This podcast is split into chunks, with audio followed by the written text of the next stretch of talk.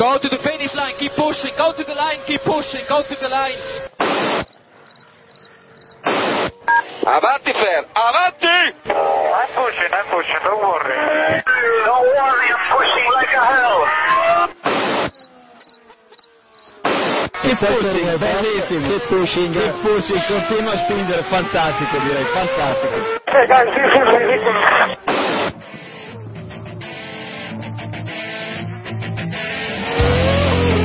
Comienza Keep Pushing, tu podcast de Fórmula 1.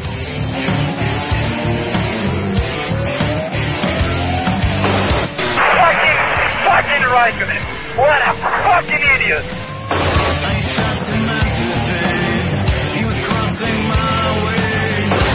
Do you know how this is? This is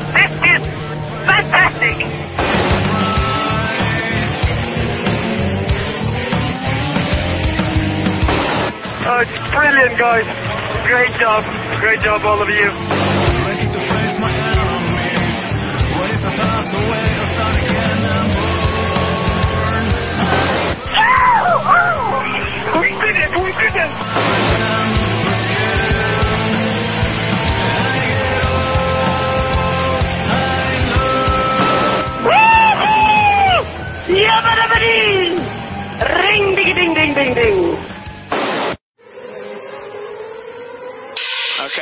Next car behind you is Alonso.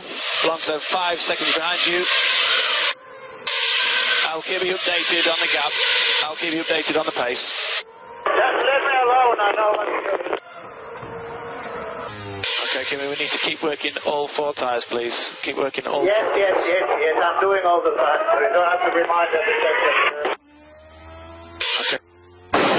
Hola a todos y bienvenidos al capítulo número 68 de Keep Pushing.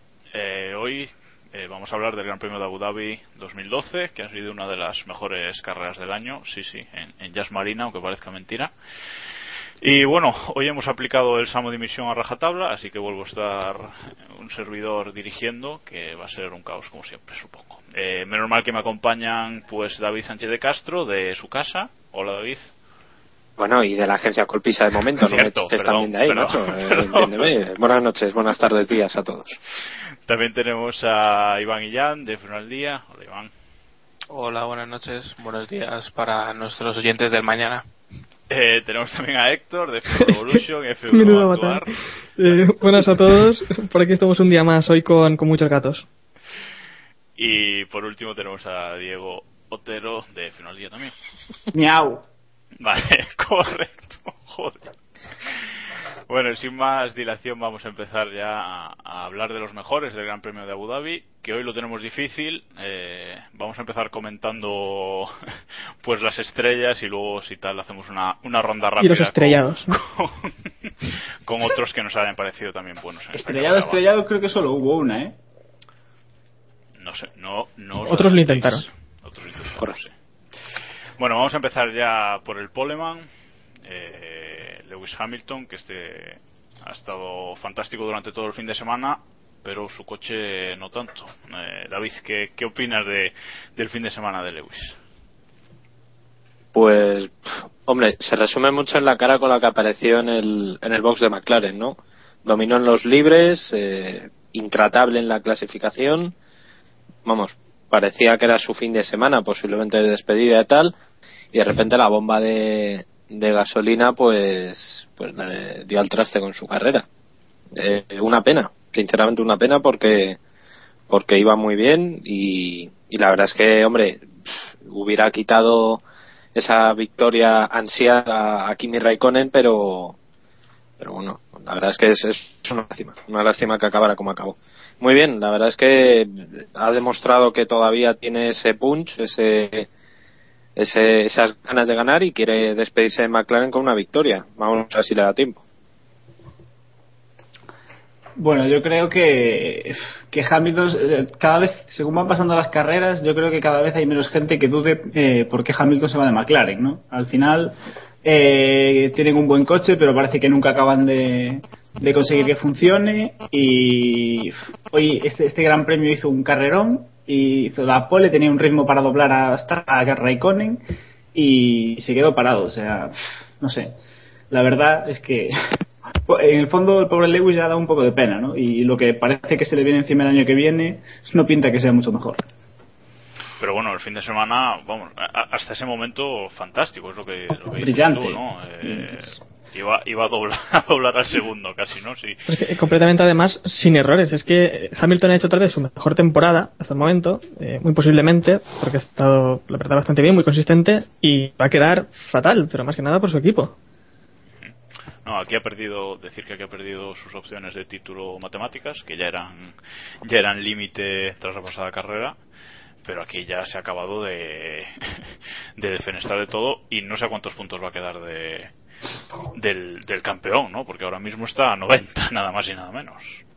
Ahora No, mismo es que solamente al frente se han quedado solo Vettel y Alonso, ya no hay opciones matemáticas para, la- para el resto, ni siquiera Raikkonen, que es curioso que el día de, de su victoria es el día que se confirma que no va a poder eh, proclamarse campeón. Pero, pero en fin, eh, hay una foto que me imagino que habréis visto que está rulando de Hamilton pasando por eh, a su box y todos los mecánicos viendo la carrera. Bueno, eh, en fin, tampoco es que podamos esperar, no sé qué querían que hicieran, que salían los mecánicos llorando o algo, no, no, no sé. Eh, a mí me parece una foto normal, bastante común por en, cualquier gran premio. Tenían otro piloto que estaba peleando por el podio, eh, en fin. No, no hay que darle vueltas ni sacar polémicas como se han intentado sacar, porque suficiente tienen en McLaren con el jardín que tienen ahora.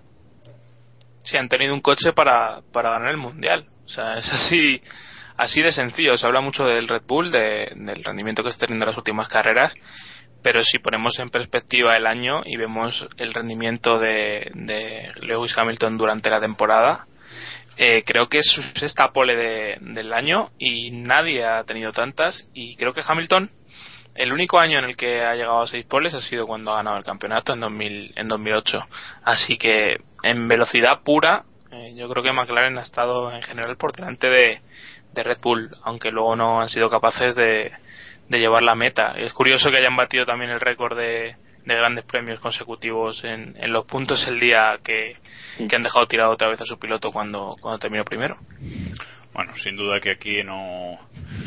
Parece que no hay dudas de que Hamilton ha tomado la decisión correcta, al menos mirando este año de, de marcharse del equipo, ¿no? Pero bueno, con su abandono. Hombre, Jacobo, correcta también. Miremos dónde está Mercedes, eh, que lleva cuatro carreras sin puntuar y tampoco es que sea un buen ejemplo. Bueno, también hay que ver los pilotos que tiene Mercedes. Que aquí ya podemos empezar a pegarnos, pero, pero bueno, cada uno. Oye, que Schumacher tiene siete títulos de campeón del mundo, ¿eh? Y los problemas que ha tenido Mercedes con el coche de Schumacher años. Hay que verlo también, ¿eh? Y va a, Sí, ter- va a terminar su año en Fórmula 1 decimoquinto va del Mundial. Le ha pasado Maldonado y no se espera que, que recupere más puntos. Bueno, eh, Hamilton sabe que en 2013 lo va a tener imposible y su objetivo es ¿Quién 2014. ha, quién ha tenido más problemas de fiabilidad? Eh, ¿Hamilton o Schumacher? Porque esperaban por el estilo, ¿eh? Bueno, yo creo que Schumacher, pero sí, más o menos. Fiabilidad, fiabilidad Schumacher. Yo creo que Hamilton ha tenido más problemas de otros tipos Bueno, sí, también. y su con br- brillantes decisiones del equipo. Bueno, venga, y con el abandono de Hamilton heredó la primera posición de carrera Kimi Raikkonen. ¿Quién nos lo iba a decir, Iván? Eso, yo estoy poco convencido cuando lo decía el otro día muy en serio. Parecía que lo decía de broma, pero pero lo decía en serio que Kimi podía ganar. No sé. Sí, sí, ¿Qué sí, sí. No Sí, sé sí, si sí. tenéis que retractaros de vuestras risas del otro día. Claro, claro. Diego, ¿qué, qué, qué tienes que decir al respecto? Diego, digo. Ah, perdón. Eh, que es, eh, yo creo que después de Hamilton era, era posiblemente el piloto con más ritmo en carrera. Eh, nos faltó quizás ver a Vettel con más tiempo limpi- eh, de vueltas limpias sin tener que estar adelantando adelantando los dos coches que tuvo que adelantar en toda la carrera. Y, pero bueno, eh, yo creo que Kimi se ha llevado una victoria. Esta vez sí, este Gran Premio ya el sábado hizo una gran clasificación. Las, mejor, las mejoras de Lotus funcionario, funcionaron. Funcionaron, funcionaron. Algo que, algo que podían tomar nota los señores de Maranello, que parece que sí se pueden llevar mejoras a las últimas carreras y que funcionen. Y se han vuelto a poner arriba.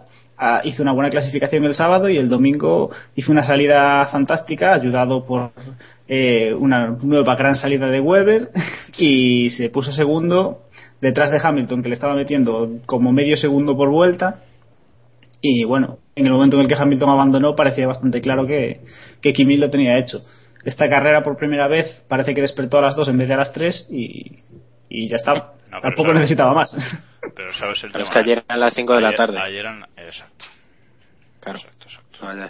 No, y lo mejor fue ver también que, que Lotus no se ha venido abajo a pesar de que, de que lo parecía, ¿no? Después del fallido de DRS, parecía que ya habían cortado su evolución y no iban a traer ninguna novedad y iban a venirse pues, pues más abajo como en anteriores temporadas, ya lo hemos visto.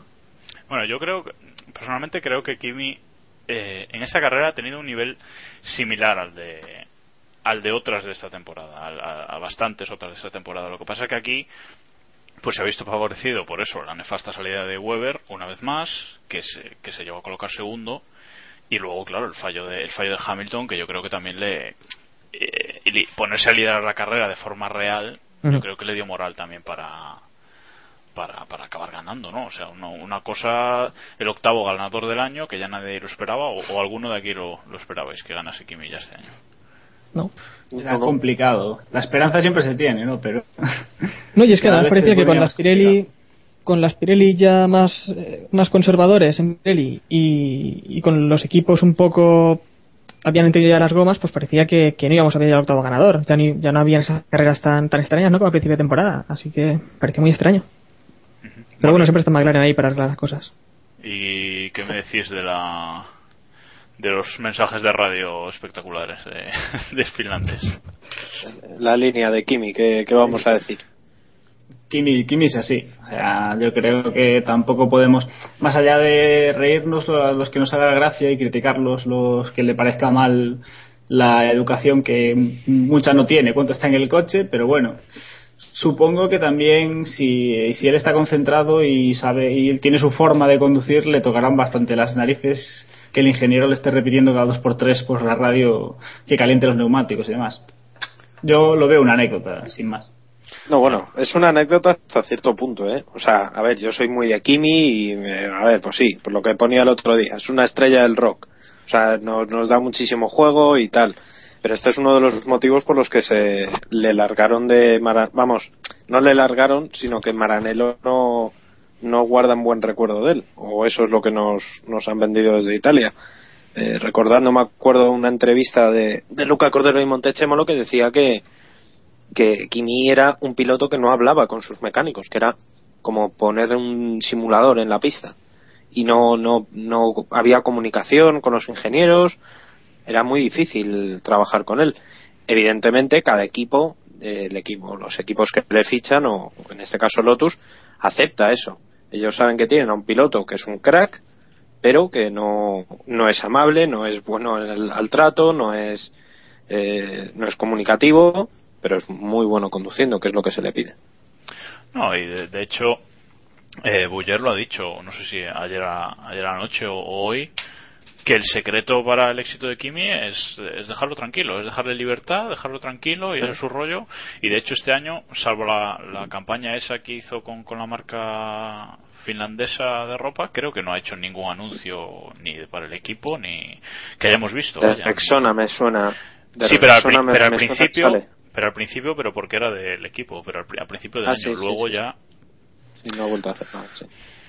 A mí lo que me gustaría también ver es qué pasaría con si esto lo hiciera otro piloto, si, si por ejemplo Vettel o, o Alonso dijera por radio, ¿no? Algo así. Eh, Estaríamos aquí criticándoles. como diciendo de todo, pero- está claro. Pero Sí, también. pero es que. Habla, Dale, habla, dale, David. digo. No, hombre, iba a decir que, digamos que Kimi también nos tiene acostumbrados a esto, ¿no? No es algo nuevo. Kimi ha sido así siempre y ya hemos crecido, digamos, con Kimi haciendo estas cosas. Igual que hemos crecido con Vettel sacando el dedito y con Hamilton sacando los pies del tiesto y demás. Cada uno tiene sus cosas. Y, eh, lo que nos llamaría la atención es quizás el cambio de actitud de, de un piloto que hasta ahora no había hecho eso. No, más allá de eso, no sé. ¿Qué ibas a decir, David? No, no, exactamente eso. Que esto va con Kimi y que, y que bueno, que es aceptarlo. Y a quien no le guste, pues que no mire. Bueno, Iván, ¿algo que añadir? Que te veo muy callado. No, así simplemente cada piloto es como es y lo importante es que rindan en pista.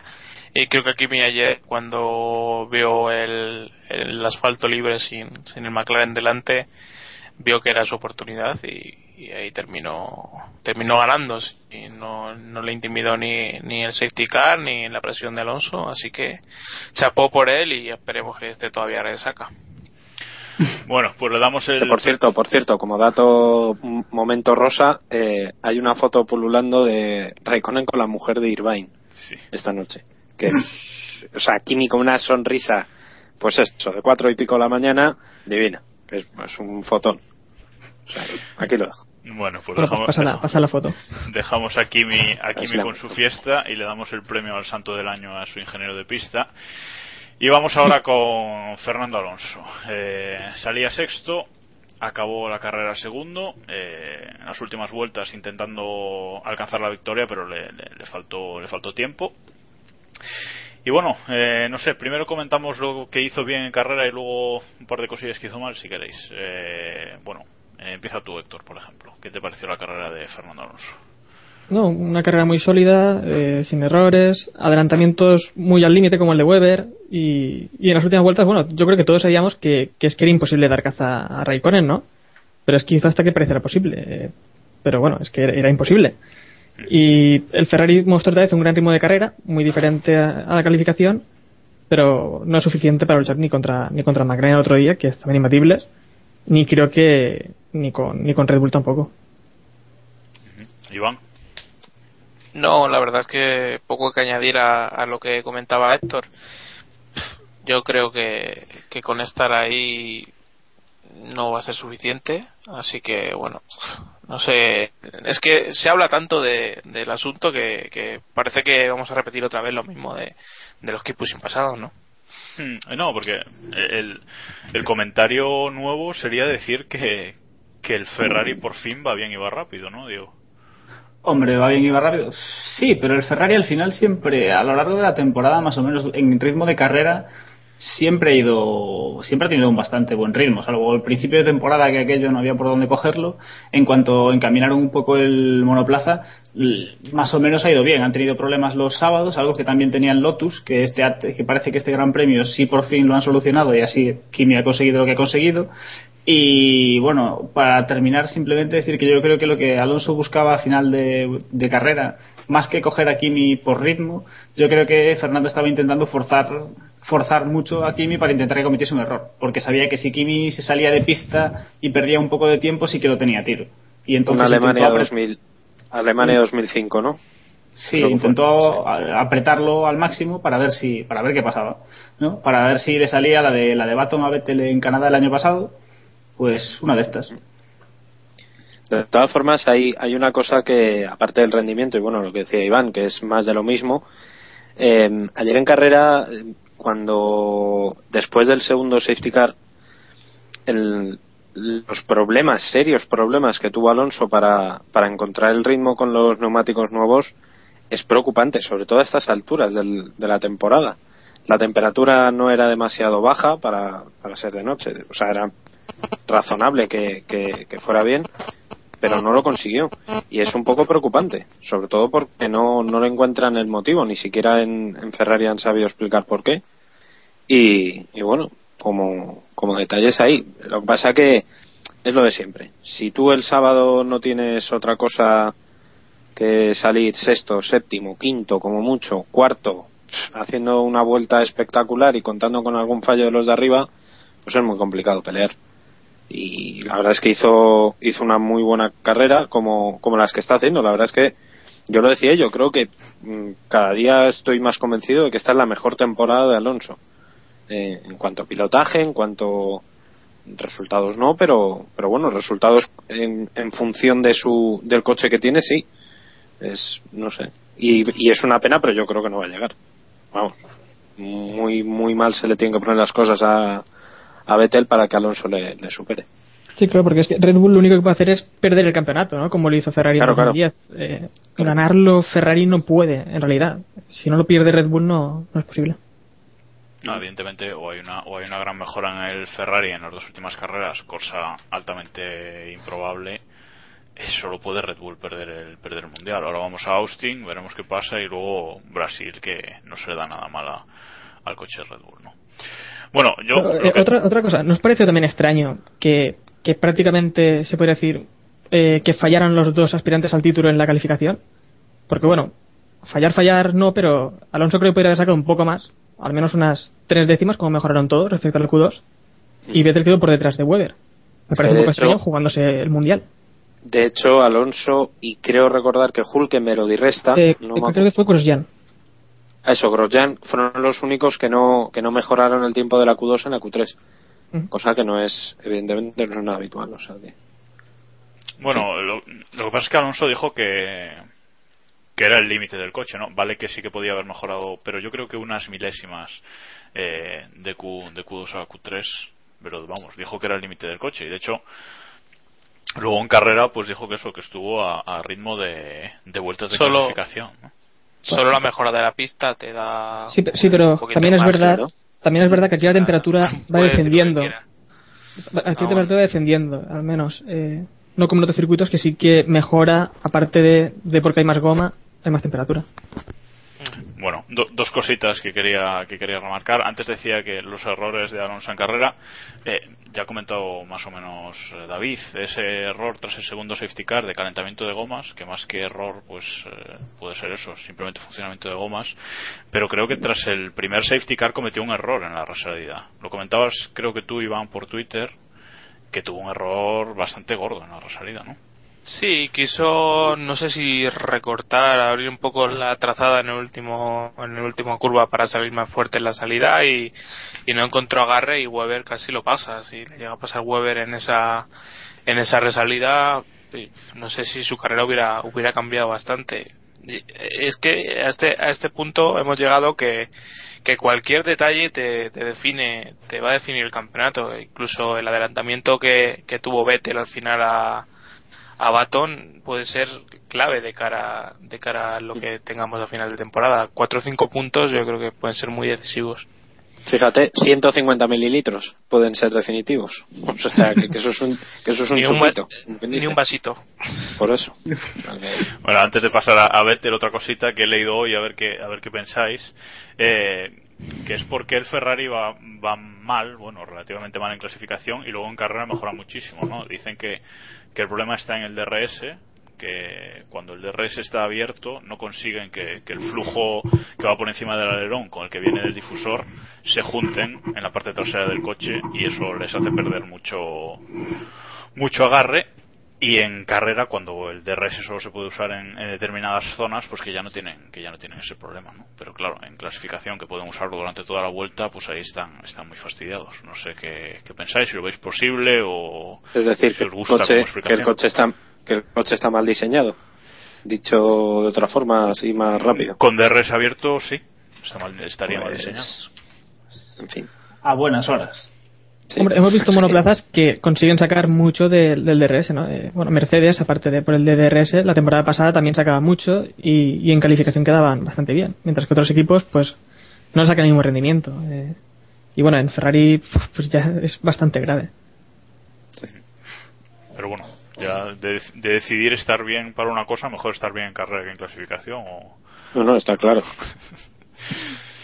Bueno, pues venga, vamos ya con la estrella absoluta del fin de semana, eh, sobre todo de la carrera, Sebastián Vettel. Eh, aunque muchos han querido menospreciar, digamos, su, su carrera, eh, la verdad es que no, no hay palabras para, para describir su remontada. Salió penúltimo, porque bueno, al final de la rosa salió por detrás suyo. Eh, y bueno, pues remontó nada más y nada menos que, que 20 puestos. Eh, bueno, os dejo, os dejo a vosotros, no, no digo más. ¿Quién quiere, quién quiere empezar? Eh, bueno, pues Dale, Diego. empiezo- Venga, sigo, sigo yo, hoy es mi día. Eh, bueno, del pit lane al tercero, ¿no? no es, es un buen resumen para de, de lo que es la carrera de podio, Vettel. Eh, no sé, yo creo que si hablamos de que, si a veces hablamos, decimos que Hamilton debería haber ganado el mundial, que está haciendo posiblemente, al igual que Alonso, su mejor temporada en la Fórmula 1, pero por errores del equipo no lo está consiguiendo.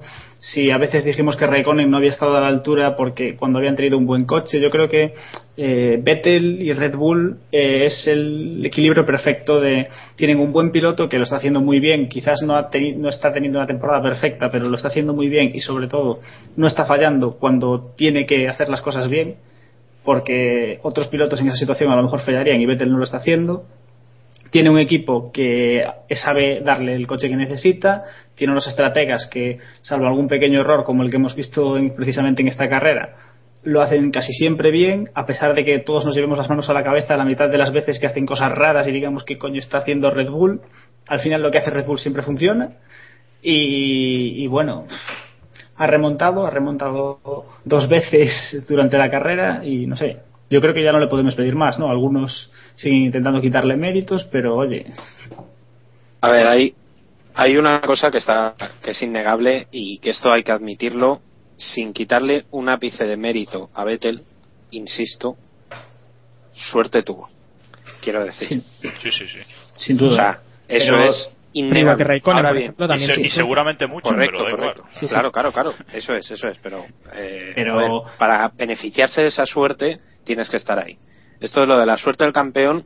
A mí me hace gracia. Es verdad que existe la suerte del campeón y, y Vettel tuvo suerte. No es normal que Hamilton rompa, no es normal que según cambie eh, neumáticos salga el safety car y se agrupen todos. Es decir, le salieron las cosas muy de cara, ¿vale?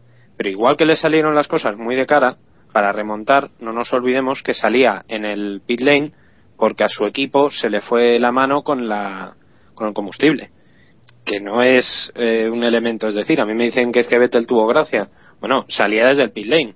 Eh, si eso es tener suerte eh, en fin vamos a leerlo de otra forma.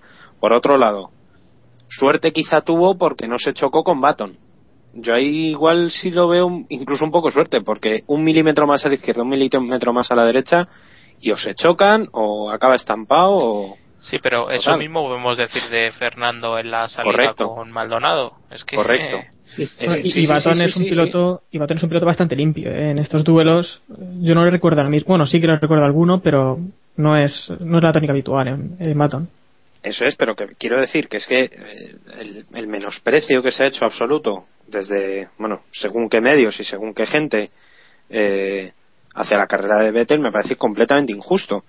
Posiblemente tuvo mucha suerte y, y también evidentemente que hay que poner en valor lo que hizo. O sea, no no podemos decir no es que es que los toros rosos se apartaron.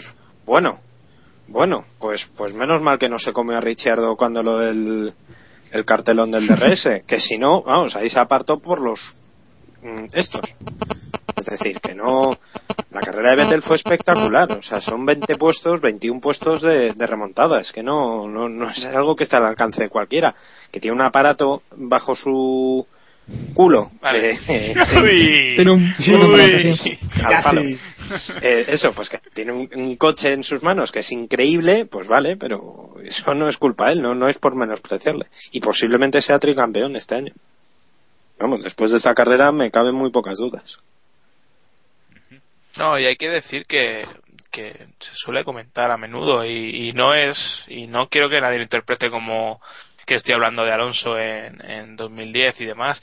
Suele haber pilotos que se quedan encajonados en, un- en una posición y, no son capaces de arriesgar y, y quieras que no te va ralentizando y no son capaces de remontar. Eh, yo recuerdo eh, la primera vuelta cuando está con Bruno Sena hay que recordar dónde estaba Maldonado y dónde quedó Bruno Senna saliendo también desde atrás. O sea, el Williams era un coche de- muy rápido y muy rápido en línea recta también. Y, y tuvo las narices de, ir a pelearle la posición al principio de la carrera, pudiendo habérselo tomado con más calma. Eso fue clave para, para ir remontando posiciones. Y así como, igual que se dice que los toros rosso le facilitaron el camino, eh, también hay que reconocer que tuvo posiciones de riesgo y tuvo que arriesgar para, para conseguir lo que consiguió. El tema es que yo lo puedo, puedo aceptar todas las excusas que se están poniendo. Puedo aceptar que le beneficiaron los siete abandonos. Puedo aceptar que le beneficiaron los dos safety cars. Puedo aceptar que los toros rosos, bueno, uno de ellos le, le dejaron pasar eh, como, como si no estuvieran. Puedo aceptar todo eso. Pero aún así, ha sido un- carrerón de Vettel, o sea, que ha llegado al podio, que es que parece que, que no le estamos dando importancia, porque si, eh, si es que llegas, si llegas sexto, ya estamos diciendo que hizo un carrerón. Pero es que ha llegado al podio y con un adelantamiento final a Baton que, vamos, de, de cojonacos guapos, guapos, ¿no? Sí, o sea sí, que. sí, sí. Entonces, es lo que quiero decir. Y, y cuanto, y cuanto, y la gente no se da cuenta que cuanto más de nos, de, desprecien a Vettel y sus actuaciones, y por ejemplo esta, menos valor le dan a, a un hipotético tercer título de Alonso, ¿no?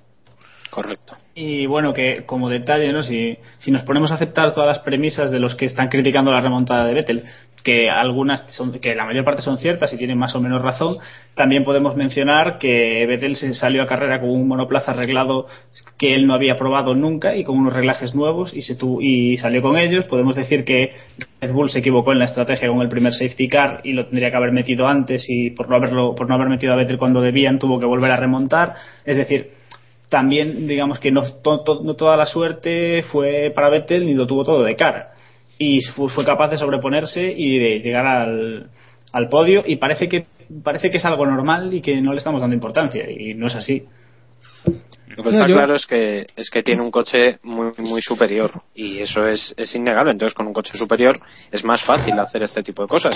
Pero eso no habla mal de Vettel, ni muchísimo menos. Habla mal del resto. Sí, no, vamos, Red Bull le ha dado un aparato perfecto prácticamente. Eh, yo lo que yo también he criticado a alguien, pero porque hablaban de, de una remontada épica. A mí me parece una grandísima remontada, pero no creo que una remontada épica sea por el número de, de posiciones, ¿no? Por Exacto. ejemplo, yo recuerdo eh, remontadas épicas, por ejemplo, la de eh, Schumacher en Brasil 2006. Creo que salía décimo y llegó a lo mejor cuarto. Y bueno, no es una remontada enorme, pero viendo la carrera fue épica, ¿no? Porque luchó, claro, eh, con unos monoplazas y eso es lo que yo la considero una grandísima remontada, porque es verdad, eh, salir desde el pilón y quedar tercero es, es- y con el adelantamiento a Baton, pero, pero nada más eso. No, si, si en eso podemos estar de acuerdo, en el calificativo que le demos a la remontada, eso ya haya cada uno como, como, como lo quiera ver, ¿no? Bueno, eh, yo quería que habláramos también un poco de, lo de, lo del sábado, ¿no? Porque, bueno, eh, a mí me gusta mucho recordar, lo hago muchas veces, lo sé y, lo siento, ¿no? Pero recordar la, frase de Alonso que dice que, la suerte a lo largo del año se compensa, pero vamos, es que este fin de semana a Vettel la suerte se le ha compensado en el mismo fin de semana, ¿no? O sea, no podemos decir que diga si, si aceptamos lo del lo del domingo como, como suerte. Eh, entonces, bueno, sábado error garrafal de del equipo. Renault dice que hubo er- fallo, no error, fallo de mecánico. Renault y Red Bull dicen que hubo fallo mecánico. ¿Nos los creemos? O, La FIA lo o ha no? aceptado. Por La. FIA aceptó que la FIA aceptó que era un fallo mecánico, pero han dicho vale es un fallo mecánico, pero no nos habéis dado un litro, por tanto sanción. En esto tardaron cinco horas en, en decidirlo. En fin, con, con cena entre medias de Charlie Whiting, que, que me parece el despiporre generalizado. Esto ya es la, en la- Barcelona la- también estuvieron tantas horas, ¿eh? Sí, sí. por 10 Cuatro. minutos se ha batido, Sí, se ha batido el tiempo Qué por 10 difícil es. Si No, si yo más o menos sabía cuándo iba a salir por, por Barcelona, porque digo, más o menos saldrá a las siete y media como en la otra, la otra ocasión, me sonaba que era por esa hora. Y vamos, eh, ha sido ha sido similar. Otra cosa es que si ha sido un error de Red Bull, me parece un error enorme, garrafal, a, a la altura de, de McLaren ¿no? esta temporada. Es que no puede ser que cuando quieras tener un gran premio tranquilo eh, y quieras evitar incidentes, arriesgues así por ganar, no sé, una, una décima, es que no me lo creo. No, ¿No puede haber podéis sido un error. ¿Podéis pensar que llevan haciéndolo así todo el año y que esto no se Seguro. destapa nada más que cuando ha pasado? Pues, hombre, puede ser, pero puede ser puede ser Bueno, pero yo, no sé, yo, si la FIA se ha aceptado que ha habido fallo mecánico, yo por esta vez me lo voy a creer. O sea, me lo he creído, me lo creí el sábado y bueno, si la FIA lo ha aceptado me lo voy a creer porque lo de Hamilton en Barcelona pues no aceptaron las, las, entonces pues me puedo creer que la FIA por lo menos, no sé, cierto criterio en ese, en ese, en ese caso concreto, vaya. Hombre, está claro que si estuvieron horas y horas, algo estarían haciendo. Claro. Siempre estamos aquí con el cachondeo de los canteros, pero bueno, algo harán, digo yo. Hombre, digo yo, digo yo, digo yo que, no les, que no les habrá llevado cuatro horas, o bueno, decían por ahí, ¿no? Que ¿cuánto te lleva sacar un litro de combustible del coche? Pues 10 minutos, y luego comprobar que es menos de un litro cuatro horas. No, pues algo estarían haciendo, ¿no? Pero, pero desde luego que es demasiado tiempo. Por lo que por lo que comentaban los periodistas que estaban allí desplazados, no hubo eh, alegaciones acerca de rotura de motor, como se, se especuló, ni rotura de caja de cambios, sino que todos los argumentos que daban Red Bull y, y Renault eran para, para eh, argumentar que el fallo era en la bomba de, de la gasolina y que por eso no podían sacar el Estaba ahí, pero no podía salir. eso es, eso es. Entonces era lo que lo que decían. Y luego, bueno, eh, si habéis leído lo que ha, lo que ha escrito Joan Vila del Prat en el país hoy, eh, no se sostiene en ningún momento, porque Vila del Prat, entre otras cosas, dice que sería, mm, entre comillas, lo más fácil sería poner un desagüe en el depósito y ya está. Y no es tan simple como eso. La FIA tiene una normativa incluso del tubo con el que, eh, o sea, están las medidas especificadas del tubo que tienen que meter en el depósito de los monoplazas para, para sacar la gasolina. O sea, eso está muy medido, perfectamente medido y no, no al lugar a, a lo que decía Vila del Prat. Yo lo que quería decir es que si, si de verdad Red Bull ha estado haciendo esto to- durante toda la temporada, eh, no le veo sentido que lo sigan haciendo ahora, con la ventaja que tienen y arriesgándose tanto a lo que pueda ocurrir. Bueno, lo que pueda ocurrir no, lo que ocurrió. Bueno, pero ventaja, ventaja, este gran premio Hamilton les estaba metiendo un, un, man- un manguerazo en cada sesión de clasificación. Pero es que ellos pero- están cor- corriendo contra Ferrari, no contra, Claro.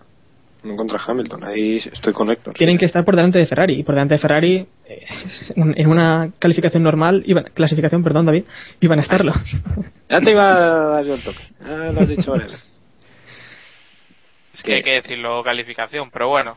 Puede decir la Fundeu que no han visto una carrera de Fórmula 1 en su vida, lo que quiera. No, te voy a cortar, no, te voy a no, cortar el, el micro, Iván. Bueno, Bueno. eh, este año... Mientras no me cortes otra cosa, conforme Sí, estoy. pues, todo se andará. Bueno, este año sí, ahora sí lo podemos decir, este año vamos a tener tricampeón del mundo. Se- sea como, como sea, vamos a tenerlo. Antes de pasar a los peores, me gustaría que me dijerais, eh, pues eso, si, si vais, si creéis que en las dos carreras que quedan va a haber eh, batalla y, y vamos a tener un final épico, tipo 2007, 2008 o algo así, o si simplemente, pues, eh, los de Ferrari van a llorar y los de Red Bull van a pasearse. No sé, eh, una, podemos hacer un- una semi ronda rápida. Empiezo por Héctor, venga. Eh, significa confiar en Dominicali, ¿verdad? Lo que estás, lo que estás diciendo, ¿no? Yo no, Es que es no digo complicado. nada. Es que claro, es, es muy complicado. eh, no, yo no lo veo, no lo veo. No lo ves, tú piensas que Red Bull se va a pasear, ¿no? Bueno, eh, Hombre, pasear tampoco porque veo a McLaren Sí, pero- fuerte y podrían ganar alguna carrera o estar por ahí, y incluso Lotus, pero eh, es que Ferrari sí que no le veo ganando. No. vale, Iván. Yo veo en horizonte azul y no azul asturiano. Vale, eh, Diego. Eh, yo creo que eh, Red Bull va a ganar, que no va a ser un paseo como fueron estas carreras pasadas, pero que sí, salvo, salvo alguna debacle o alguna cosa rara, mm, en principio lo tienen hecho. Con la, con la gente que tiene ahí dentro Ferrari, vamos. Es que si, traba- si, no, si no saliesen ningún mecánico en el Gran Premio, a lo mejor les iba mejor, macho. Es que Vale, y David. Eh, pff, a ver, es que es, es inevitable. Va a ser Red Bull a menos que haya algún accidente, algún fallo mecánico, algún alternador raro. eh, en fin, eh, Ojo. quedan dos. ca- ¿Qué? ojo a esa primera curva de Austin y Sí, esa Grosjeanes y. Maldonados. Y la lluvia de. Interlagos, ¿eh? Ojo a la lluvia de Interlagos. Ya estamos. Bueno, sí, no, sí, sí, sí, hay muchos factores. Evidentemente no podemos Pero- dar como eterno, vamos, no podemos asegurar al 100% que vaya a ganar Vettel. A día de hoy, evidentemente, en una situación normal de carrera va a ser Vettel el que va a ganar el mundial. Esto es así. Ojo, otra cosa, aunque no os lo creáis, hay gente que ya está mirando la meteorología de Austin y para el viernes, de momento, se dice que hay lluvia. Que- Ya estamos. Eso, eso, pero eso déjalo para la semana, Héctor. No, no, pero es, que es impresionante que haya gente que esté mirando a dos semanas de la carrera la meteorología. Es que, es que no. A ti, a ti como especialista en la meteorología, Claro, te parece yo- una locura hacer eso, ¿verdad? No, yo como experto en meteorología, pues me parece de locos. No, no se puede saber. Bueno, pues por, mi parte yo creo que, que Vettel va a ganar las dos últimas carreras y desde Japón llevo diciendo que va a ganar el Mundial, o sea que no me voy a desdecir ahora. Venga, vamos a pasar a los peores, que ya nos estamos alargando como siempre. Eh, rapidito, HRT. Eh, carrera nefasta, primero la cagaron con De La Rosa y luego parece que se le rompió algo en el coche a Kartikeyan. Eh, no sé quién quiere empezar, Iván, por ejemplo.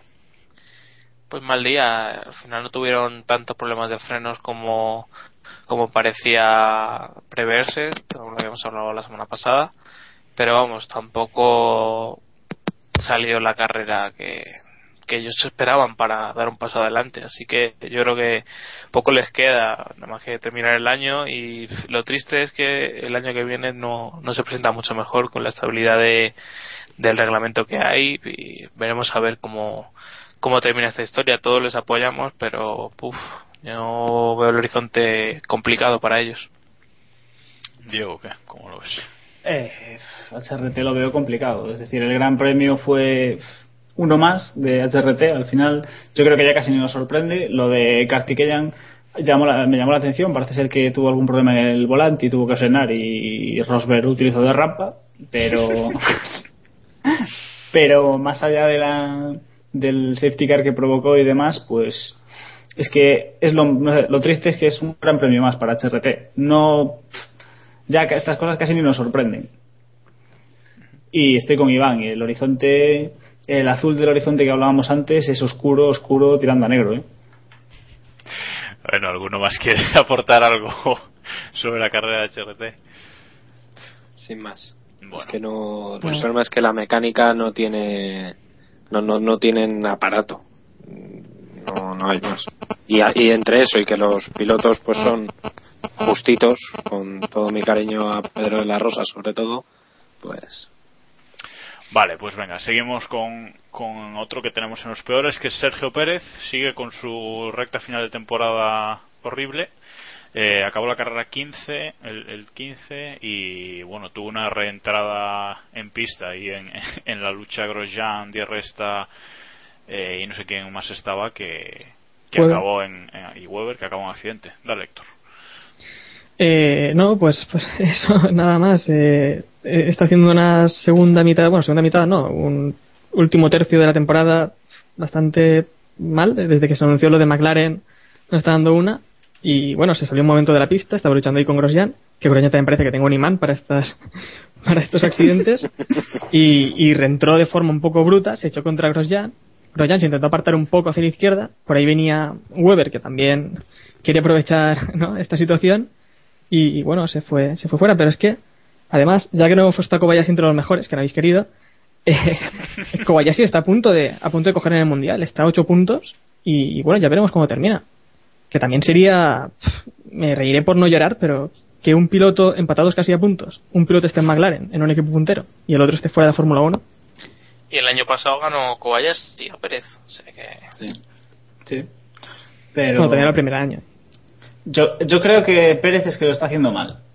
Pérez No, eso está haciendo- claro. Eso. Eso, Pérez-. No, dejadme- Qué arriesgado, y qué hasta aquí arriesgado la- en tus opiniones siempre. dejadme- dejadme hasta aquí el hablar. análisis de Diego. Y Vettel lo está haciendo bien, ¿no? Pérez, Vettel siempre. Eh, hasta cuando se piñó allí con Weber en Turquía. Eso siempre. Eh, Joder. Recadito. Keep pushing, keep pushing. a ver, dejando hablar, coño. Eh, Pérez lo está haciendo mal. Pérez está haciendo ahora lo que tendría que haber hecho a principio de temporada para sustituir a Massa. Es decir, si hubiese hecho esto a principio de temporada, Ferrari lo hubiese fichado seguro. Porque daría el nivel que busca Ferrari. Pero ahora está haciéndolo al, re- lo está haciendo al revés. Y, y hasta aquí mi análisis de la temporada de Pérez. Ahora Que Dominica le está McLaren- diciendo, ahora Dominica está diciendo, joder, ¿por qué no le fiché, no? Sí, sí, sí, este, este Massa que me está haciendo puntos todas las carreras, esto no puede ser, no puede ser. Y coñas aparte, yo supongo y espero que McLaren se estén tirando de los pelos porque tenían ahí a Hulkenberg y a Di Resta y han fichado a Pérez y pues, pues me parece que se está viendo que su decisión no es la más acertada. Bueno, yo creo que, que también Pérez se está poniendo al nivel del McLaren, ¿no? Al nivel que, que espera, que espera del McLaren, ¿no? Del año que viene. Bueno, ¿alguna opinión más sobre Sergio? Bueno, Eh, yo tengo que defenderle esta carrera. Yo no creo que lo hiciera tan mal. Estaba rodando en puntos. Luego pasó lo que pasó. Fue un poco extraño el accidente. No sé quién, quién culpáis. Hubo accidentes bastante raros este Ahí, semana. ahí en ese accidente culparon a Pérez como podían haber culpado a, a cualquiera. No, Sí, bueno, yo pero- no creo que fuera culpa del todo. se culpó Hombre, a Pérez por su forma fuera. de entrar en la pista, exactamente. Porque Venía venía de no puedes entrar así. Sí, pero eso es como culpar al que, sí, el, el último que, que da en, una, en un choque en cadena, el último paga. pues no. No, hombre, no, pero O sea, eso, eso es como eso es como si tú no respetas un ceda al paso en carretera y luego le echas la culpa al otro. No, a ver, tú cuando estás fuera de la pista tienes que dejar pasar a quien esté en pista. Mm, Tienes que sí, reincorporarte de una forma un poco. No, no sí, de un forma. ¿no? más. Sí. Pero bueno, que también, también decir que, que Kobayashi fue sexto y, sin, y con problema de DRS. ¿eh? No, aquí cada loco, Muy cada bien, loco con su tema. Maldonado que eso, macho. A ver si dejamos de vender. No, un hombre, peinado estamos hablando, estamos hablando de Pérez, ¿vale? Entonces, como es compañero, pues tengo que. Tengo que Cada uno vende aquí sus motos. Bueno, y ya veis, ya lo habéis Ahora vamos a hablar de Williams, hombre. a callar. Quinto y octavo. Vale. Oye, ¿no? Eh, ¿Cuántos grandes premios hacía que no puntuaban los dos Williams? Fuera de cachondeo. Eh, ¿Ah? Pues Muchos. no lo sé, más de uno. No, no, y más, y más de y más de seis o siete también. Bueno, eh, ya acabamos con los peores, pero tenemos una nueva categoría eh, esta semana y hemos llamado el infierno de Felipe Massa, porque ya lo hemos pasado por el purgatorio y lo de este fin de semana es de infierno, o sea, es de es de exhibición en pista, pero exhibición de, de la que no tocaba, o sea, de, hacer donuts y, esas cosas, ¿no? Yo creo que, que Diego tiene ganas de de darle el palo, de darle el palo Sí, a sí, Massa. sí. Bueno, ma- es- yo creo que la carrera de Massa se, pod- se podría resumir en que Felipe Massa tenía un- sobre todo una, algo que hacer en este Gran Premio. Con Vettel remontando, lo más importante que tenía que hacer Massa en este Gran Premio, teniendo en cuenta que el Mundial de Constructores está perdido y que él no pinta nada en ningún sitio, era intentar retener a Vettel y evitar que siguiese remontando durante lo que pudiese, que serían tres curvas, siendo Massa. Pero en, eh, si- siendo nuestro Felipe como es, decidió hacerlo a su manera y hacer un trompo cuando Vettel se estaba acercando, para que pudiese pasar cómodamente sin, sufrir Por- ningún tipo entre, de problema. entre una cortinilla entre una cortinilla de humo que queda Claro. más espectacular todo Que, que- quería hacer con esto de los 50 años de James Bond, debía querer hacer así un rollo tal, pero no le salió bien. Y, y vamos, más allá, pues masa lamentable, como siempre, es masa. A mí me Es recordó a increíble. un, a un gato asustadizo saltando, pegando un salto. Es increíble, es que, es que además fue, fue una, un- o sea, fue una acción tan, tan de Felipe Massa. O sea, a Massa no se le recordará por, por el subcampeonato de 2008, o sí, se le recordará por acciones como esta. Es que es, fue muy lamentable. Solamente se le pedía eh, frenar a los Red Bull como fuera. Y ni siquiera eso, pues. es que vamos a ver no puedes eh, no puedes ir delante de los dos Red Bull y que, y que tienes que frenarlos porque tu compañero de equipo lo necesita y en, en- en el entrenamiento de Weber pisar el piano hacer un trompo y, y luego hacerte un donus marcarte un donus ahí guapísimo no o sea pasando Vettel yo es que es que no me cabe en la cabeza ni aunque sea masa yo es que Si es que Ferrari este año necesitaba a Piquet. ¿Está claro? sí, sí, sí. Piquet, padre. No, No, hombre, no, joder. Ah, vale, vale, vale. Tenía que Ojo, ver, ojo que, que me comentaban hoy, por ejemplo, Piquet, Nelsinho Piquet, que no lo recordaba, en Alemania 2008, desde la posición decimoséptima, quedó segundo. Claro. Ojo la remontada, pues no la recordaba yo. Claro. Ya está, Sí, eh. sí. Ese es el dato. Ese era el dato. Joder. No, que es de todas la- formas. Eh, eh, lo, lo- lo que ha hecho Massa tampoco es que se le pida se le pida mucho más. Y esta es una de las demostraciones que es verdad que, que, eh, ahora mismo Massa no no tiene hueco en Ferrari. Es que no debería tenerlo. Pero Eh, pero bueno, la- no lo tiene, pero vamos, pero lo tiene firmado y, y nos lo vamos a comer un año más, sí o sí. Bueno, por lo menos ha puntuado en este Gran Premio, que ya si no llega a puntuar tal, y, no y no le han dado todavía el título de constructores a Red Bull, que no lo hemos comentado, pero bueno, le faltan cuatro puntitos a Red Bull para, para coronarse tricampeón del mundo de, de Fórmula 1, que no se dice todos los días, ¿no? No se dice como mucho una vez al año eh, Jacobo por eso es No, bueno, a veces, O- o dos, a, ve- o dos. a veces se dice dos, porque en Es Austin si lo ganan se es dice y luego en. Brasil ya se dice se hizo dos. es verdad, es verdad. Bueno, venga. No, pero a- además, No solo hay no tres equipos, solo hay tres equipos que hayan ganado tres campeonatos consecutivos. Y son McLaren, Ferrari y Williams. Hay que ver en qué grupo se meten, ¿eh?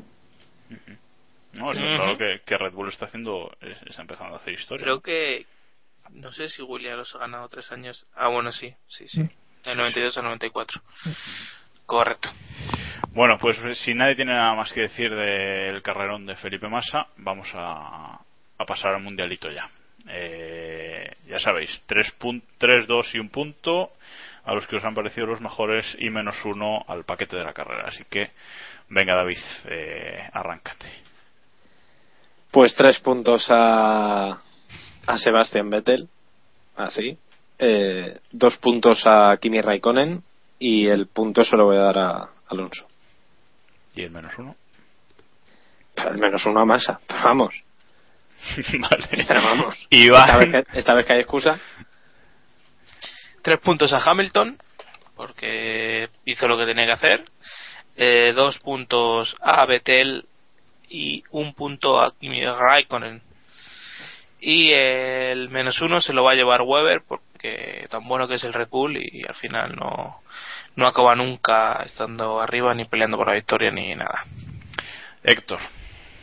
Pues también tres puntos a Hamilton porque está haciendo un, está haciendo un gran premio fantástico y lo demás Somos la McLaren hostia, sí es niño. O sea, abandona vergonzoso. a Hamilton y le damos seis puntos. Vale, tira. Y los que quedan. Dios que queda. No, yo- Espérate, espérate. Dos puntos a Raikkonen porque eh, pues, solo hay que ver lo que hizo, ¿no? Eh, sí que se beneficia de la suerte de, de Hamilton, pero vamos, también estaba ahí. Y el punto se lo debería dar a Alonso y Bet- o Vettel, pero se lo voy a dar a Kobayashi. Joder, macho. vale. Ah, bueno, el, menos, el menos punto, el menos uno, se lo, el menos puntos, ¿eh? Se lo voy a dar a, a Pérez por la reentrada esta tan. Cada Madre con su tema. cada uno Diego. con su pedrada. Diego. Joder. Venga, eh, yo le voy a dar los tres puntos a Vettel porque es que la carrera que hizo se merece los tres puntos sin lugar a dudas. Eh, los dos puntos a Raikkonen porque le di los tres a Vettel y, y no hay más. Y el punto se lo voy a dar a Hamilton porque el pobre no tiene culpa de todo lo que le está pasando este año en McLaren. Y el menos uno, aunque se lo debería quitar a Kobayashi por lo que ha hecho Héctor antes, se lo voy a dar a Massa porque es que porque es que Massa no, o sea, ni, ni para ser Masa ni leches. Pero no O sea, fastidies. Pero- pero entonces Rosberg lo libra ha hecho bien. Rosberg. Se libra ¿Qué? Rosberg. O sea, Se libra no, Rosberg, ¿no, ¿qué se lo? ¿No se lo vas a dar a Rosberg? Qué decepción. Desde luego. Qué decepción. Pero una cosa, ¿Rosberg le quedan puntos? ¿Se puede sumar? Es verdad, es negativo? No lo Es sé. verdad, Sí, sí, no sí. Ahora mismo sí, hay, no, hay no. gente con negativo, hay gente con negativo. Bueno, y venga, voy yo, sois unos sinvergüenzas. Mira que no darle tres puntos a ganador de la carrera, pues se los doy yo. O sea, tres puntos a Kimi, eh, dos a Vettel y uno a Alonso. La verdad es que le daría tres a cada uno, pero bueno. Y el menos uno se lo voy a dar a Massa, o sea que vamos, no hay, no hay tu tía. O sea, es muy, muy lamentable la, la carrera que ha hecho. Eh, Y pasamos ya- estoy viendo el mundialito y, y vamos, acerca a Vettel Alonso, no sé si se pondrá ahí. Estará emocionante esta última carrera. ¿Mm? Habrá que El verlo. mundialito- el mundialito, Yo creo que, que lo adelantan esta vez, pero bueno. Algún día Creo- creo que ha mencionaremos sido- las posiciones. Creo que, ha sido, creo- creo que ha sido la primera vez en la historia del mundialito que Alonso se ha llevado pocos puntos, ¿eh? así que tampoco te emociones. Solo se ha llevado un punto esta carrera. Pues muy bien. no, a ver, estadística. Eso está ahí. Uh, venga, pasamos a las noticias, que nos alargamos como, como siempre últimamente. Eh, vamos a empezar por noticias de renovaciones que vivimos durante la semana pasada, después de grabar el Keep Pushing. Eh, bueno, empezamos con fichaje de Hulkenberg por Sauber. Ya parece noticia vieja, pero vamos, pues del miércoles del miércoles pasado. Eh, se había rumoreado mucho y finalmente se, se confirma. Eh, no sé, Iván, ¿qué te parece? Que lo celebró bien, ¿no? Este fin de semana. Sí. en la primera, en la primera vuelta. Y lo más interesante yo creo que fue que confirmó las conversaciones con, con Ferrari. Aquí Ferrari desmiente todo lo que la, prensa dice, pero al final la prensa acierta en todas. Al final, en, en un año han hablado con, con Kubica, con Weber, con Hulkenberg, seguramente con Vettel, así que... Kovalainen. En fin, que bueno, veremos a ver Massa. Yo no sé si se sentirá con la confianza de Ferrari, pero vamos, eh, no estará cla- no está está claro que no es por falta de, de ganas de largarlo, ¿no? O por lo menos planteárselo. ¿Creéis que, que esto también acerca, acerca a Hulkenberg a Ferrari? ¿Es una maniobra ya de, de Ferrari para tenerlo ahí más cerca? No. Yo no creo. Se ha mostrado con Pérez, ¿no? Que importa poco, la verdad. Bueno, pero mm, yo no lo descartaría tan pronto. Si finalmente en 2014 no llega Vettel, eh, yo lo veo factible que, lle- que llegue él. Va, a ver, evidentemente puede volver a pasar lo de este año y que hablen con, con media parrilla, ¿no? Pero, pero tener a Hulk Y en el Sauber, bueno, eso ya sería el, el colmo de todos los colmos.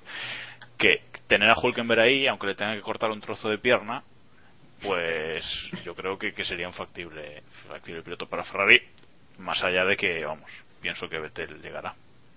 Pero explica, bueno. explica lo de la pierna, que nosotros lo sabemos, pero a lo mejor nuestros oyentes no. Es Bueno, que pues, Autoun Motorsport, creo que fue Amos, que dijo que que Hulkenberg le habían eh, La tenía demasiado larga, ¿no? La pierna. Sí, básicamente que tenía que era demasiado alto, entonces no se adaptaba al, al diseño del Ferrari el año que viene y que no no lo han fichado. Eso es según una publicación alemana. ¿no?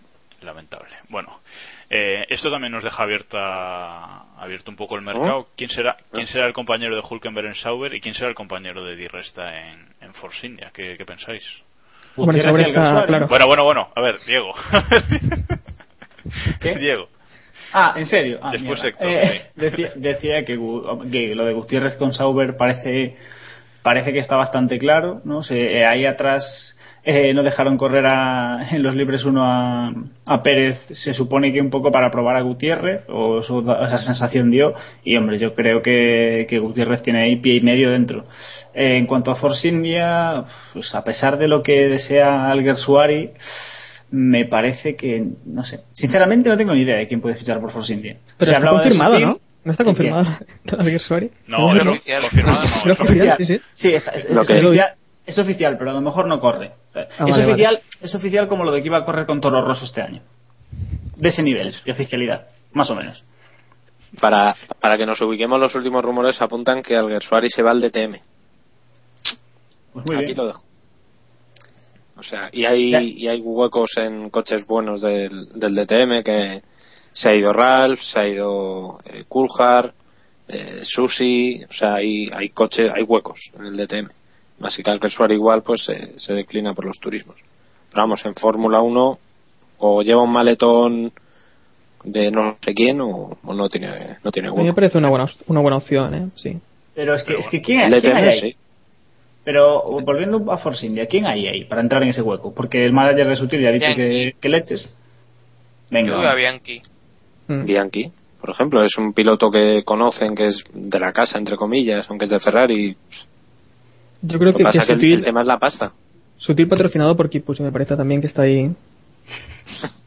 A ver, a mí, a mí que, que Sutil volviese a Force India después de lo ocurrido me parecería No, no. muy bizarro, pero bueno, la Fórmula 1 y, el- Hombre, y puede- el dinero. Pueden tener a Sutil y en, en China subir a Ma, ¿no? Como Por e- no puede, no puede ir. O a Hopington. A ver, Mm. al- al- Subastar, subastar el asiento. Y, a lo- Oye, a lo mejor subastando el asiento para el Gran Premio de China ya pagan el, el fichaje de un piloto decente para el resto de la temporada. Si tengo que decir quién lo merece, yo diría que lo merece, por ejemplo, Kovalainen. Pero Sí, bueno, eso- ¿quién lo eso- tendrá ya? Pero en bueno, Kovalainen, Kovalainen ya ha dicho que.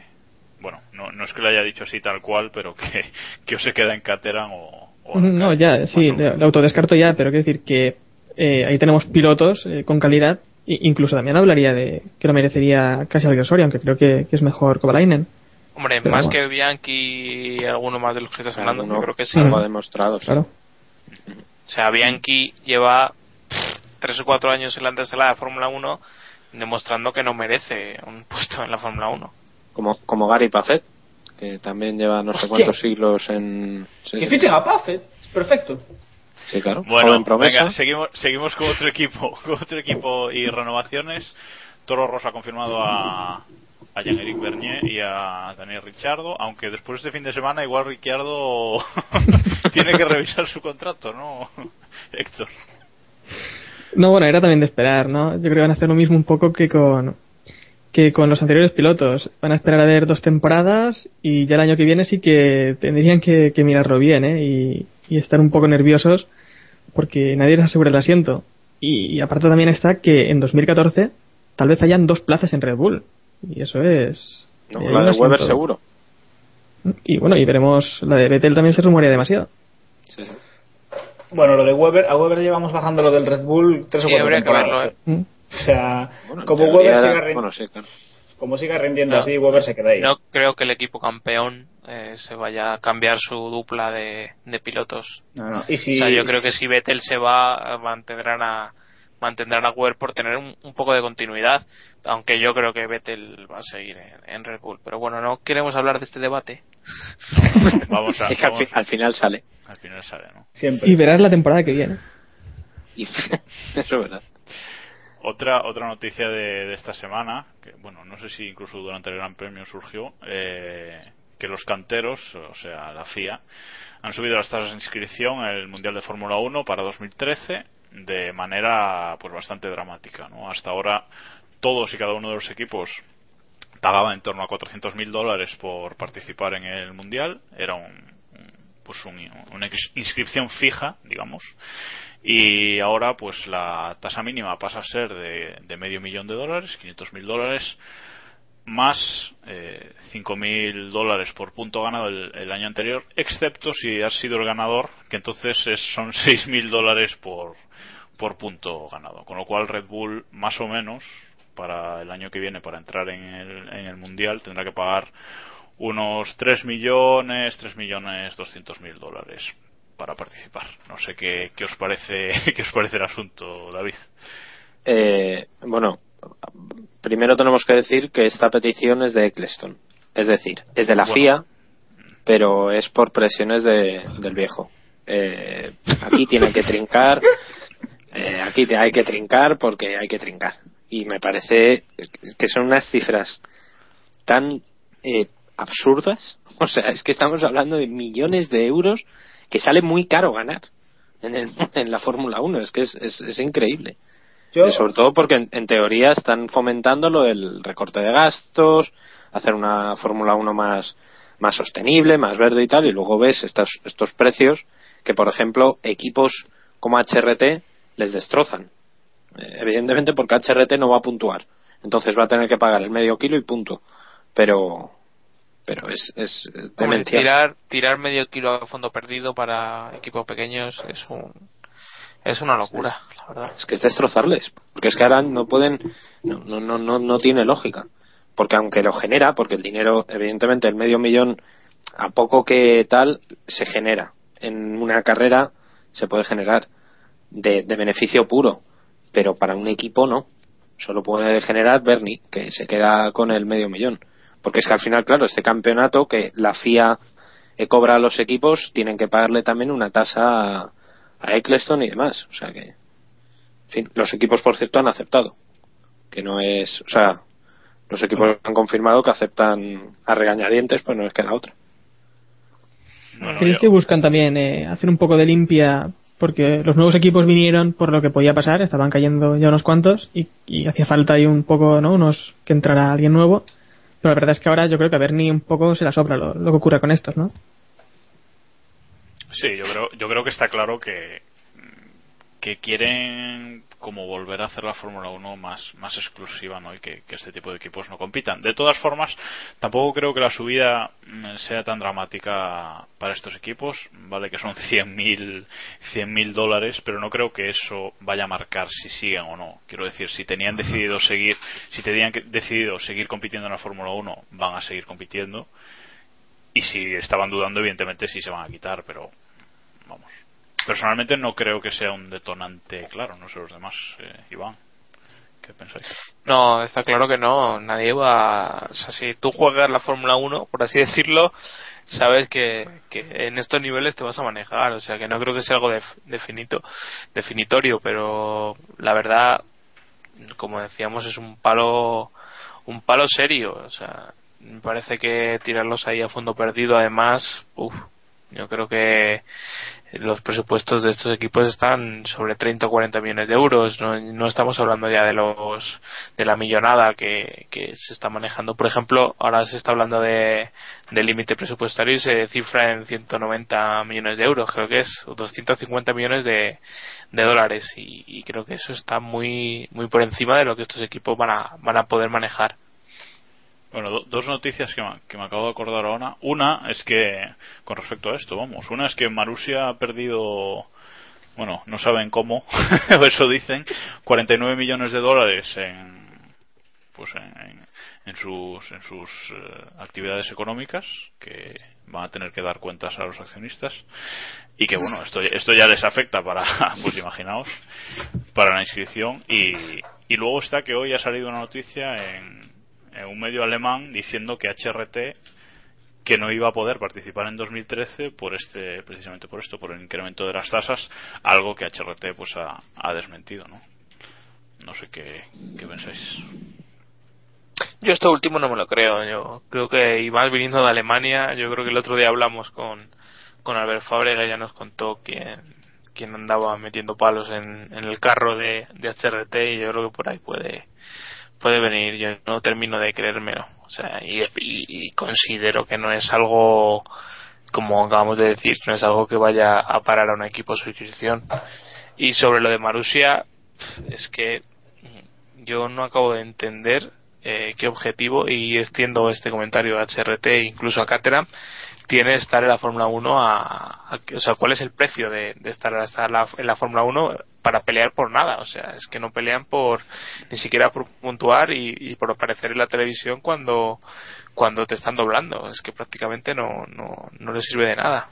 Bueno, yo creo que aquí habría que diferenciar un poco a Caterham de, de Marussia y HRT. No este año, pero sí que Caterham hemos visto una evolución. A lo largo de, estos años que han estado en la Fórmula 1, sí han tenido una progresión. De hecho, al principio de temporada muchos creíamos que quizás esta- este año por fin llegasen a, a algún punto en alguna carrera loca y demás. Y al final parece que se han estancado. Pero hasta ahora, Caterham seguía una progresión que pues nos llevaba a pensar que dentro de unos años estarían en medio del pelotón. HRT y Marussia pues están ahí por sobrevivir sin sin más, no sé. Yo no- eso tampoco lo entiendo, la verdad. Yo creo que están a la espera del, del pelotazo de 2014, pero claro, si no tienes presupuesto, yo creo que el pelotazo no lo vas a dar. Bueno, yo, yo, yo estoy de acuerdo con, con Diego en que hay que diferenciar eh, a, a Caterham de estos otros, de Marussia y HRT, más que nada porque Caterham tiene un, un negocio independiente de la Fórmula 1, pero, pero, pero un negocio estratégico directamente relacionado con la Fórmula 1 a la vez. ¿no? O sea, eh, hoy incluso han anunciado ya un acuerdo con Renault para construir los, los nuevos Alpines, se quedan con, el mitad de, con la mitad de la empresa que fabrica los Alpines, etcétera, etcétera. Y esto todo viene desde la Fórmula 1, ¿no? Impulsando la marca en la Fórmula 1 y sacándola pues a, otros mercados, ¿no? Cosa que Marussia y HRT no hacen, porque vale que Marussia es una marca de coches en Rusia, pero era una marca que ya existía antes y que bueno se ha metido en la Fórmula 1 pero no le está dando ningún impulso y HRT pues no tiene nada nada aparte por lo menos con la misma marca no de la de la Fórmula 1 entonces creo que en ese sentido sí que sí que podemos ver los motivos las razones de Caterham para estar. Las de los otros dos pues yo tampoco tampoco las conozco vaya bueno, eh, pues seguimos. Eh, vamos, nos queda poquito ya. Eh, Montechemolo ha soltado su arenga de, de después de todas las carreras en las que no van las cosas perfectas. Eh, O sea, todas. Que son todas. Son todas, ¿eh? Bueno, pero esto es un copiar y pegar, enviar, ¿no? Tampoco cambiar el Gran Premio. Sí, gen- generador de arengas, eh, le das al enter y te sale un creo en nosotros más que nadie, sigo confiando porque todo es posible. Depende de nosotros. Pues no sé, ¿pensáis que, que debería callarse o que hace bien con estas arengas? No sé, David. No, es que a ver, es, es la típica eh, el típico comunicado de todos los lunes de después de, Gran Premio, sin más. Por lo menos sale. O sea, no, no, yo no lo veo mal. Eh, para los tifosi igual sí les, sí les anima. Yo no le veo mayor utilidad. Porque además es que es lo que decimos, que es un comunicado tan banal, tan genérico que no, no aporta nada. O sea que Los demás. Es como el discurso del rey en Nochebuena, igual. Sí, que todo el mundo lo espera, pero luego te quedas que si en la foto del fondo sale el príncipe, si sale Piero Ferrari. Se ha saludado al si elefante. Sí, pues eso. La foto del fondo, yo pensando en el fondo plano también. Esto es ya. Joder, ¿cómo estamos? No, pero bueno, sí Eh, que es verdad que, que Ferrari, bueno, lleva tiempo diciendo que iban a llevar novedades y, y una, una gran evolución a Austin, como también dijeron en anteriores, en anteriores carreras, pero es que vemos que las novedades que van llegando no funcionan, o no funcionan como esperan al menos, y, entonces, pues, ¿qué vas a esperar de, de las nuevas? No puedes. A lo mejor que, se acercan un poco, pero el- la ventaja que lleva Red Bull es Aquí- imposible ahora mismo esperar. Aquí hay dos cosas para separar. O sea, lo primero es que sí, aunque Ferrari lleve mejoras, eh, Red Bull también va a llevar mejoras. Claro. Y Red Bull ha demostrado que sabe evolucionar el coche mejor que Ferrari. Entonces, Ferrari ya no es que tenga que llevar una mejora que le permita recuperar el ritmo que tenía con Red- que perdía con Red Bull en Abu Dhabi, es que tiene que llevar una mejora que le permita recuperar eso y lo que Red Bull gane en Austin. Y, y Y Ferrari McLaren. no está. Y, y McLaren- bueno, pero vamos a suponer que Ferrari solo pretende quedar por delante de Red Bull y, va, pero eso les McLaren, valdría. McLaren son aliados, hombre. McLaren son aliados. McLaren son Pues, aliados, lo que ayuda. ya lo veo yo. No Hamilton, Hamilton ahora es, Hamilton ahora es bueno, hombre. Pero y fuera y ya después de todo esto yo tengo la pregunta es vosotros creéis que esta vez y por fin si Fernando pierde, o sea bueno cuando Fernando pierde el título o si lo pierde Montechemo lo va a empezar a cortar cabezas o tampoco Si no lo ha hecho ya, No. yo creo que no. Habiendo renovado a Massa, no. No va a cortar nada. Porque oye, es que es que si empieza a cortar cabezas es que se carga hasta el, hasta Massa. O sea, es que es que eso Ya, lo- ya lo estás viendo, es que ya están buscando la excusa, entonces claro. Es que ya, bueno, ya este fin de semana en Twitter Ferrari ya, ya dijo que los safety car beneficiaban a Vettel, no sé, estate atento a tu carrera y no a... Digo yo, ¿no? Pero bueno. El problema es ese, que es que no, no tienen claro cuál es su camino y se tienen que fijar en, en ponerle piedras al, al rival. Y, y realmente en Ferrari tienen un serio problema no de desarrollo, es una filosofía. O sea, no, no tienen. Les nació el coche muerto, lo han tenido que evolucionar mil veces y, cambiar y no sé qué, y no, no lo. Y no, no, no han llegado a, a mejorarlo lo suficiente como para estar peleando en condiciones normales Bueno, yo y sin, y sin necesidad de un Alonso superlativo. no diría, no diría que no han llegado a mejorar lo suficiente, yo creo que sí lo han hecho. Lo que no han hecho es sabido mantenerlo. Bueno, sí, sí, sí, sí, o sea, mantener una línea ascendente. sí. Pero, No, yo en realidad creo que el coche no nació muerto, sino. eh, bueno, nació un poco. Con unos, con unos meses de retraso, diría yo. ah, vale. Pero bueno, luego vimos que el, el coche era, era rápido y en algunas carreras lo hemos visto. Incluso hubo un momento de la temporada en el que todos pensábamos que, que el Ferrari podía llegar a ser el coche más rápido. Pero después del verano se estancaron completamente. Eh, todas las novedades que han traído no, no han dado el resultado que esperaban. Y bueno, se han quedado ahí un poco por detrás de los demás equipos que les han adelantado. Pero llegó a haber un momento de la temporada que sí que parecía que el Ferrari iba a ir y se podía luchar por, por ganar carreras regularmente. Sí, hasta que hasta que las Pirelli pusieron cambiaron el compuesto y las la- cambiaron hacia las piedras esas que han montado ahora, que, que no hay un Cristo que las caliente, que son asquerosas, porque la verdad es que toda la emoción que vimos al principio de temporada se ha perdido en estas últimas. Ni, ni una cosa En- ni la otra. relación- lo de esto lo de ahora ya es. Por eso No, digo, lo, triste, que lo triste para Ferrari es que a final de año eh, van a hacer el resumen del mundial y van a decir que han perdido el mundial por Grosjean o por, y por la suerte de Vettel en Abu Dhabi. O sea, eso es lo, Hmm. lo triste de Ferrari, que no van a ser Ah, capaces ah, pero no, pero no error. lo pierden por eso. No me jodas. Hostia. no, pero es No, que a lo creo que no, no, no, puedo- no pueden hacer eso. No creo. ¿Que no? No, ¿Que pues no? nada. Pero si, se acaban de regalar años masa, tío. haciéndolo. Si Domenicali sigue ahí, después de todo. Domenicali tuvo la cara de salir y decir que había pensado en dimitir después de 2010. Pero sigue ahí. Pero... A ver, que todos sabéis, todos sabéis que la culpa de que Dominical esté ahí es de Kimi. Todos lo sabéis. Si Kimi no hubiese ganado su título de 2007, Entiendo. otro gallo le cantaría Pero, a eh, Domenicali. pero eh, si mi memoria no me falla, cuando Kimi ganó su título en 2007, ahí aún estaba Jantov. No. Y fue el año siguiente no, cuando no, llegó no. Domenicali. No, no, no, no, Diego. No, Fue no el primer año de. Domenico. Sí. Sí, sí, sí, sí. Sí. Sí, José. Michael se fue en 2006 junto a Jan Todd. No, Michael se fue en 2006 con Ross Brown. Y, ¿Y con Jan Todd? y con Tres. siguió ahí, Jan Todd siguió en el equipo, pero ya el jefe de equipo era Domenicali. Es verdad, Bueno, ya sí. entonces se fue a, se fue de jefe de operaciones de la de Ferrari coches, de Ferrari eh, de calle, vamos. Sí, sí. Bueno, eh, bueno, de hecho, si miras la foto del podio de Brasil, está ahí Domenicali subido con Kimi. Bueno, eh, hablando de mejoras y evoluciones y pruebas, etcétera, mañana, martes día 6, o, o- hoy, si estáis escuchando el capítulo martes, eh, arrancan O los- ayer. O ayer, sí. o ayer, si estáis escuchando en miércoles, o antes de ayer, si estáis escuchando el jueves. Bueno, eh, Etcétera. etcétera y, y- y- y recurrente. Mañana arrancan los los test de Abu Dhabi de, ¿De jóvenes? de jóvenes y Gary Puffett o, o- Bueno, o- y, y Nicolas Frost. bueno, pero el chaval, oye. Bueno, arrancan los test en los que van a estar Caterham, Toro Rosso, Sauber y tres equipos de los grandes que son Lotus, McLaren y Red Bull. Eh, Ferrari no va a estar porque ya estuvo en Magnicurs.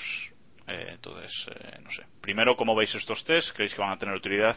Y después hablamos de si va a influir en la evolución de los coches, si os parece. Mm, Iván.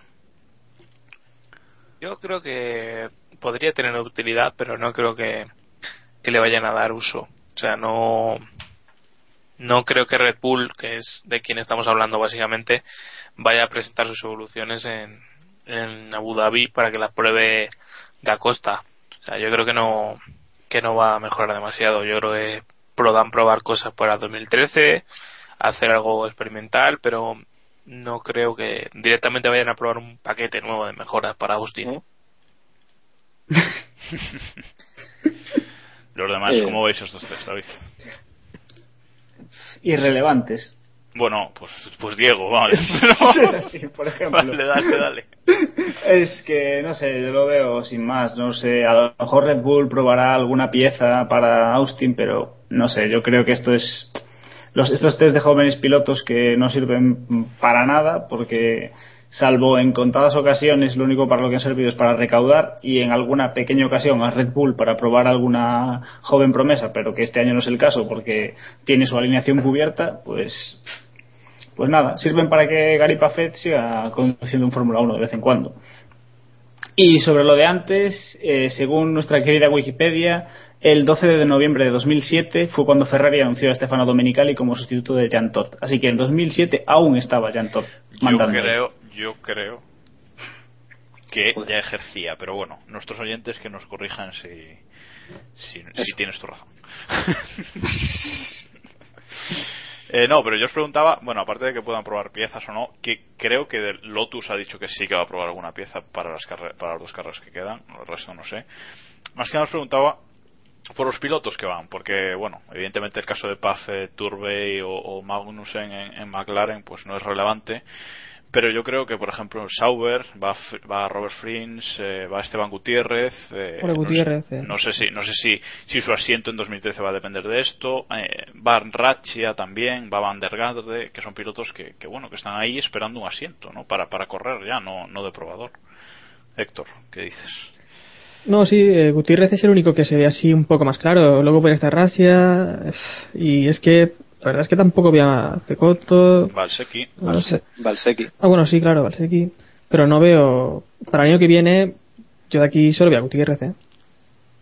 Sí, Frings a lo mejor de tercero de Sauber se habla mucho, pero el resto yo creo que no, quizá Da Costa puede entrar como un tercero de, de Toro Rosso, pero pero poco más. Yo creo que esto es un mercado persa y, y aquí el, el que quiere se compra un asiento para, para un día y, y poco más. Luego está por ver si, si era un presupuesto para, para un año completo, que es una tarea mucho más difícil.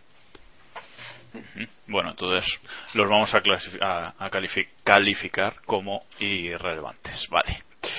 Por, por cierto, un, un detalle, creo que es esta semana, si no me falla la memoria, cuando El viernes. prueba el viernes cuando prueba Albert Costa, nuestro No, Juncadella. Juncadella. ¿He dicho Albert Costa? No, Sí. estaba pensando en Juncadella. Ya No quisiera sé el por qué he dicho Albert Costa. Pues sí. Eh, que por cierto, Albert Costa está sin asiento para el año que viene. Hacemos otro llamamiento a la gente que nos oiga por si alguien le da un asiento. Por si nos oye Ron Dennis o algo así. Eh, sí. Lo típico. Eh, eso, que va a probar con el, el Juncadilla con el Ferrari de 2009. Y, Ron Areucas, nos oye. Sí, puede ser. Y, pues eso, que a ver cómo lo hace. no me hagan meter otro en. Ya está, hasta aquí internet. Vale, pues venga, vamos a acabar el capítulo con, con dos rondas rápidas. Va. Eh, la primera. Se- ¿Será esta la primera temporada de HRT en la que solo tenga dos pilotos titulares? Porque en las dos anteriores ha sido, ha sido una fiesta. Iván, Sí, Diego, Sí. Héctor, Sí. David. Y siempre que sí. Y yo creo que también. Esa, esa paja mental de paja mental de que nos vendieron, bueno, no, no, no es que nos la vendieran, pero bueno, de, de TV3, de que Ma y y no sé quién era el otro, iban a, y Dani iban a pilotar, eh, en fin. Y la otra ronda rápida es ¿qué carrera ha sido mejor este año? De momento, porque aún nos quedan dos. Eh, ¿Valencia o Abu Dhabi? Tiene, tiene telita preguntar esto. Vamos al revés, David. No sé, de- ¿me puedo arrancar una pierna? Eh, No lo sé, de Valencia posiblemente. A mí, yo me quedo con Valencia. Héctor. Sí, yo también me quería. Creo que con Valencia. eh, además era más difícil adelantar y vimos dos remontadas. Diego. Eh, bueno, primero matizar que no es, no es irónica la pregunta, que puede parecerlo. y yo me quedo con Abu Dhabi. Iván. Yo digo Barcelona. ya está, saliéndose de la gráfica. Pues yo digo Abu Dhabi porque, no sé, la carrera más o menos han sido más o menos de emocionantes y, y no sé, ese, ese ambiente de la noche le da, le da algo especial, no sé. Así que yo me, yo me quedo con Abu Dhabi, aunque no la pude ver bien, bien. Imagina que la temporada pasada nos dicen qué carrera va a ser mejor, si Valencia o Abu Dhabi. Esto es una locura. Las dos carreras tal vez más aburridas de- del año. A ti si te preguntan eso el año pasado, tú te lo crees en el sentido contrario, de decir, han sido las dos peores, ¿cuál crees que ha sido peor entre las dos? A ti te dicen el año pasado que Maldonado iba a estar primero en Montmeló y flipas. Igual No me lo creí tú. ni el sábado. Ni el sábado me creía que iba a quedar el domingo. Pero bueno. Y no se lo creía tampoco hasta, ni Iván. hasta la que- última vuelta. Hasta la última vuelta. Hasta la última vuelta, Nadie sí, se lo creía, nadie se lo creía. Bueno, y vamos acabando por hoy, que ya nos hemos alargado otra vez como, como siempre. Eh, bueno, haceros una recomendación o no sé si petición o no sé si tendremos que cobrar este este servicio. Eh, ya que Samu no lo dijo no lo dijo la semana pasada lo decimos esta.